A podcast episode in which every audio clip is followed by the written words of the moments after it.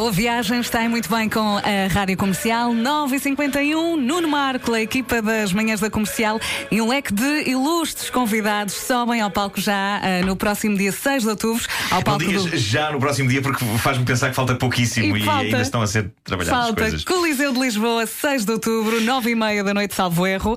E pronto, para quê? Para celebrar os 20 anos de O Homem que Mordeu o Cão. Tu Sim. ainda te lembras do momento em que decidiste dar este nome? Lembro-me, a ideia da rubrica não foi minha, a ideia foi eh, de- de- da pessoa que veio dirigir a rádio naquela altura, que foi Uhum. o Luís Montes, que queria fazer uma, uma rubrica de notícias bizarras para o, o programa das manhãs da rádio comercial da altura. E então eu fui eh, convocado a conselho de Pedro Ribeiro, de quem eu já era amigo e que já conhecia o meu trabalho eh, há muito tempo nessa altura. e e lembro-me que foi. É sempre difícil arranjar nomes para as rubricas, mas este saiu-me instantaneamente. O Homem que Mordeu o Cão e outras histórias, que é na verdade o nome, o nome completo desta rubrica. Por causa da famosa regra do jornalismo, que é a notícia não quando um cão morde num homem. Mordeu o cão. Lá está, mas quando um homem morde num cão. E eu É achei já verdade. que isto vão ser notícias tão bizarras, mais vale assumir esta regra do jornalismo. Uma das poucas coisas da- da- do meu curso de jornalismo que eu ponho a uso. Pois em Ah, prática. É verdade. Título deste episódio: Bizarrias sem fim em nuvens e saladas. Vamos a isso. Bom, atenção, vou falar de poucas vergonhas, por isso aguentem os próximos instantes de enquadramento. Vou fazer um enquadramento. Aviso já que os próximos instantes não são muito interessantes, mas a parte interessante vem depois. Ah, é sempre giro, havendo tempo para isso, testar coisas e quebrar fronteiras e investigar se as coisas são o que dizem ser. E o caso em estudo, neste arranque do Homem que Mordeu o Cão, é a nuvem de armazenamento da famosa companhia Amazon. Eles tinham uma nuvem de que se orgulhavam ser ilimitada. Podias pagar um determinado valor e tinhas acesso supostamente a um, a um disco eh, rígido, virtual, fora de- da tua casa, ilimitado. Ahm, mas quão ilimitada é na verdade uma coisa ilimitada? Só para dar um exemplo, eu que há tempos aderi a um tarifário para o meu tablet que eh, diziam que era ilimitado. E eu lembro de perguntar, mas é mesmo ilimitado? É mesmo posso usar toda a net? E responderam, ah, praticamente, praticamente. E eu insisti, mas como assim praticamente? Uma coisa ou é limitada ou é ilimitada?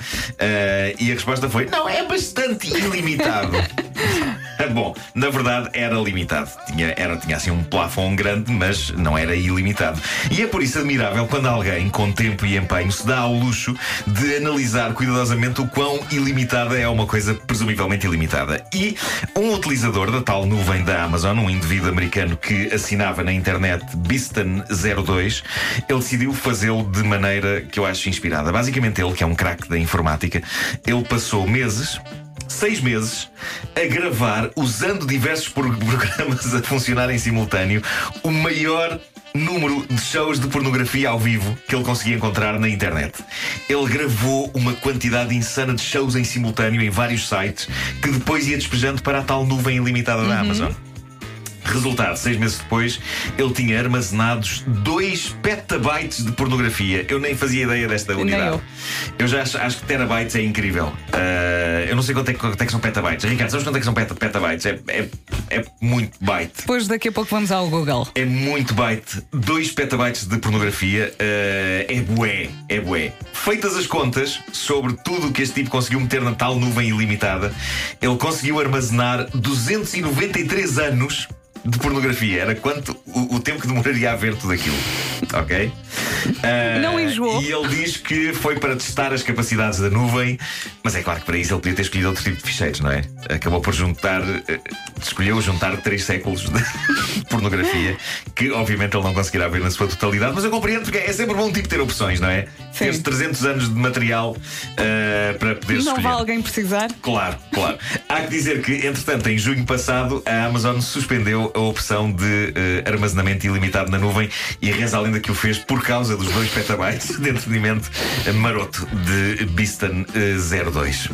Mas acho isto fenomenal. Epá, Pronto, eu também acho. 293 Juntou anos. ali duas coisas improváveis, é? 293 anos para ver toda aquela pornografia. Bom, ao longo dos 20 anos desta rubrica, há certos casos que acontecem pelo mundo fora que se repetem. Por exemplo, histórias de pessoas que encontraram animais vivos ou mortos dentro de embalagens de comida. Tem acontecido. Vera, isto é, é um assunto. Ok? Mas é a primeira vez que uma dessas histórias tem o desfecho que esta teve. E repara bem nisto, porque isto é lindo. Uma família ia jantar e abriu um pacote de salada e despejou a salada para um recipiente e pôs molho em cima. Uhum. E de repente, a mãe da família, no momento em que ia de garfo em punho recolher algumas folhas de alface, constata algo estranho no meio das folhas. Por pouco, ela não tinha espetado o garfo numa pequena rã. Ah, eu vi isso, eu vi isso. Eu Estava vi. uma rã dentro do pacote de salada. Eu acho esta história incrível. Uma rã que, entretanto, tinha sido regada com molho César. Coitada. Deve ter eh, sete vidas e, essa rã. E, e, ela estava dentro do pacote da salada, sem ar. e há gritos e há pânico. E o pai da família olha melhor para o animal e grita: Ainda está viva! Uh, e então pega na rã, que estava claramente meia inanimada e zonza, uhum. mas a mexer, leva até ao lava-loiças na cozinha, lava e isto é lindo: o homem fez reanimação cardíaca à pequena rã. Uou! Ele disse que tinha visto num documentário como reanimar arranjos. Epá, eu claramente não tenho estado a perder documentários incríveis. Não, arranjo estava no uh, sítio certo, e... à hora certa, sim. com a pessoa certa. O homem fez uma massagem com um dedo, porque a rã, repara, é do tamanho de uma moeda. É muito pequenina. Impossível, impossível fazer com mais que um dedo. Uh, e o que é certo é que a rã acordou e acordou e prepara-te para o final feliz. A rã agora é o animal de estimação daquela família e parece que é bastante afetuosa. Uh, adora festas, adora os miúdos, os miúdos adoram a rã e por um triz não foi trespassada por um garfo e comida no meio de folhas de alface. Que final feliz, incrível. Eu acho que foi um final muito feliz. Mais feliz que isto, só acima daquelas pessoas beijasse a rã e ela se transformasse num ser humano. É pá, era um feitiço, imagina. Pronto, isso fica para o próximo episódio. Sim. Teria sido lindo beijarem a ainda dentro do saco e ela arrebentar o saco de salada e é um ser humano. Ai meu Deus! Sou um príncipe, pá, incrível! O que aconteceu? Vocês nem imaginam o que eu passei. Obrigado, obrigado. Agora tenho que voltar para o meu reino. Alguém que me chame um táxi. Muito bem, isto ao vivo, dia 6 de outubro, para celebrar então 20 anos Olha, do Homem que Mordeu o Cão. Os bilhetes estão uh, a vender bastante bem. Eu quero agradecer às pessoas todas que uh, já compraram bilhete. Uh, podem ir a sítios como, por exemplo, a bilheteira online, bol.pt, ou então nos, nos, sítios do costume, não é? Uhum. Os chamados sítios do costume. Estou aqui, aqui, a ver neste momento. Vais comprar a... para alguém? Vou para mim, para assistir, sempre quis ver isto.